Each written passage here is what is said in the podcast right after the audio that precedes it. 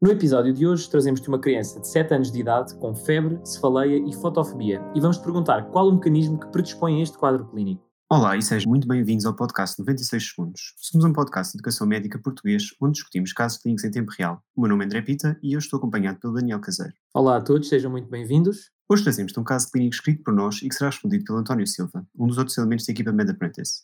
Convidamos desde já a visitar o site medapprentice.com onde, onde poderás ler a explicação mais completa deste caso clínico. Daniel, podes então ler o caso? Vamos lá, André. Então, temos uma criança do sexo masculino, belanodérmica, de 7 anos de idade, que é trazida ao serviço de urgência acompanhada pela mãe por quadro de febre, cefaleia e fotofobia com 3 dias de evolução. A criança é natural de Moçambique e reside em Portugal com os seus pais há cerca de 2 anos. Não tem doenças conhecidas, mas a mãe relata episódios prévios recorrentes de dor e tumefação dos dedos, das mãos e dos pés que cediam a terapêutica analgésica. O estado vacinal da criança é desconhecido. De antecedentes familiares, destaca-se infecção HIV materna, que está controlada com terapêutica antirretroviral há 10 anos. Ao exame objetivo, a criança tem um ar tóxico, a temperatura corporal é de 40,3 graus Celsius, a pressão arterial é de 97,62 e a frequência cardíaca 135. Ao exame neurológico, objetiva-se resistência à flexão passiva do pescoço e incapacidade de extensão total da perna, com a anca colocada a 90 graus. A auscultação e o exame abdominal são normais. É então realizada uma avaliação analítica que revela uma hemoglobina de 8.3 com um VGM eh, de 90, uma hemoglobina corpuscular de 30 e um RDW de 17%, portanto ligeiramente aumentado.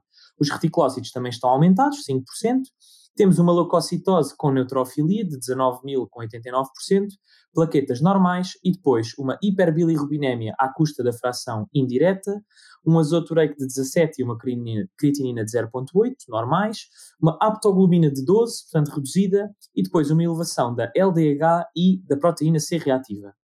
O esfregaço de sangue periférico evidenciou alguns eritrócitos falciformes e eritrócitos normais com inclusões redondas basofílicas. E depois foi realizada uma punção lombar que demonstrou um líquido cefalorraquidiano turvo com pleocitose polimorfonuclear, hipoglicorráquia e hiperproteinorráquia. E o exame direto revelou diplococos gram positivos. E agora a questão que colocamos é qual o mecanismo que predispõe, com maior probabilidade, ao quadro clínico desta criança. É nesta altura que fazemos uma pequena pausa e te convidamos a refletir sobre o caso clínico. Se estiveres a ouvir este, este podcast com alguém, discute com essa pessoa de forma ativa os achados que consideras mais importantes para chegar à resposta certa. Temos connosco o António. Bem-vindo. O que achas deste caso? Neste caso clínico, temos uma criança que parece ter um quadro clínico compatível com uma meningite, muito possivelmente a meningococcus, a julgar pelo, pelo GRAM, um, e uma criança que também aparenta ter uma anemia falciforme julgar pelos episódios que a mãe descreve, pela visualização de eritrócitos falciformes na microscopia uh, e também por parâmetros analíticos compatíveis com uma anemia hemolítica. Assim sendo, o fator que, que predispõe ao aparecimento desta patologia, da meningite, será, uh, portanto, o, o hiposplenismo causado por infartos esplénicos recorrentes um, devido à anemia falciforme. Obrigado, António. Daniel, então, quais é são as opções de resposta?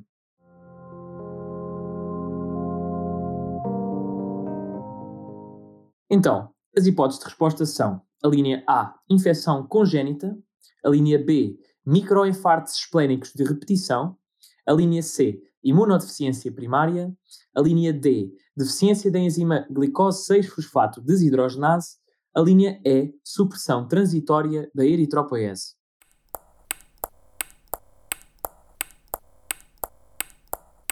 Bem, então aqui parece-me que a resposta que o António poderia ser pela linha B. Daniel, qual é que é a opção correta?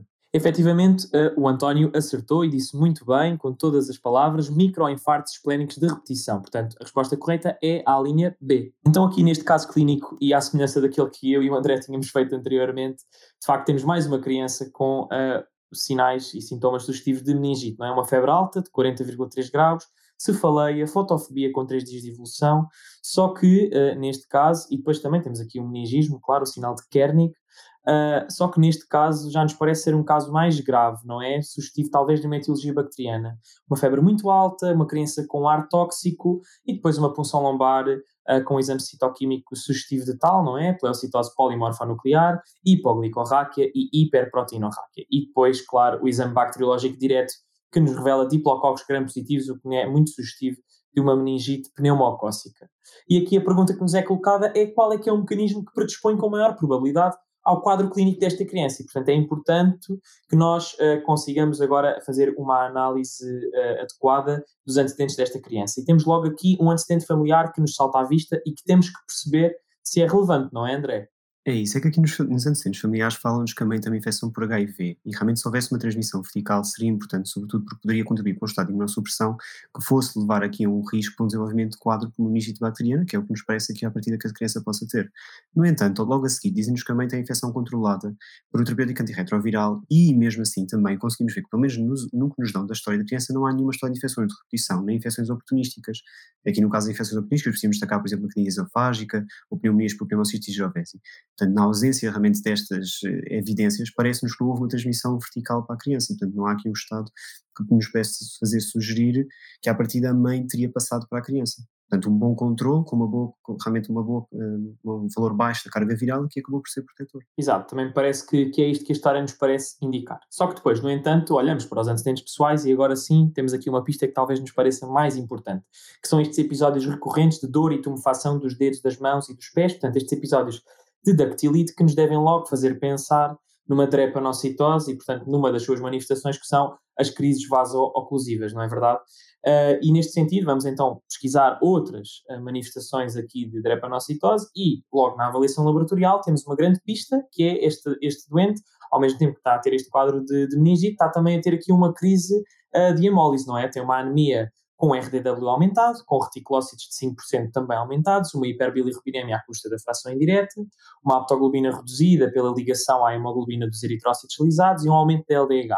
E depois, claro, obviamente, um esfregado de sangue periférico que nos evidencia, portanto, alguns eritrócitos falciformes. Portanto, aqui não temos, provavelmente, não temos grandes dúvidas de que esta criança tem uma drepanocitose. E, portanto, devemos logo pensar numa das suas complicações que me parece ser bastante relevante para predispor ao desenvolvimento destas infecções bacterianas. É isso, e como disseste muito bem, realmente, o que nós devemos pensar neste caso das crises vasoclusivas é se eu realmente vou ocluir um vaso, que eu vou levar à isquemia de um órgão, e qualquer órgão com isquemias recorrentes e prolongadas vai levar à sua baixa função. Então nós, nós, nós temos logo que pensar se nós pensarmos que estas crianças, sobretudo, têm crises vasoclusivas que podem afetar grandes órgãos como o baço, temos que pensar que pode levar à sua hipofunção e, eventualmente, realmente aquilo que nós chamamos de uma asplenia função, ou seja, uma ausência completa da sua função.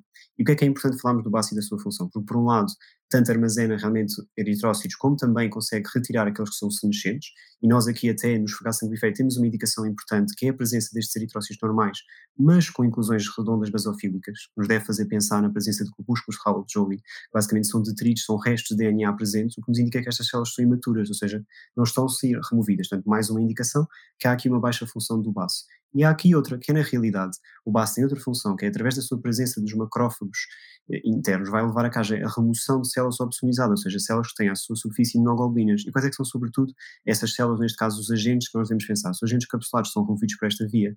E realmente, se não houver função do baço, não conseguimos remover estes agentes. Portanto, devemos sempre pensar realmente aqui numa suspeita principal de uma criança que tem crises vasoclusivas, de uma baixa função do baço, que possa levar a prescrição para infecção por estes agentes capsulares.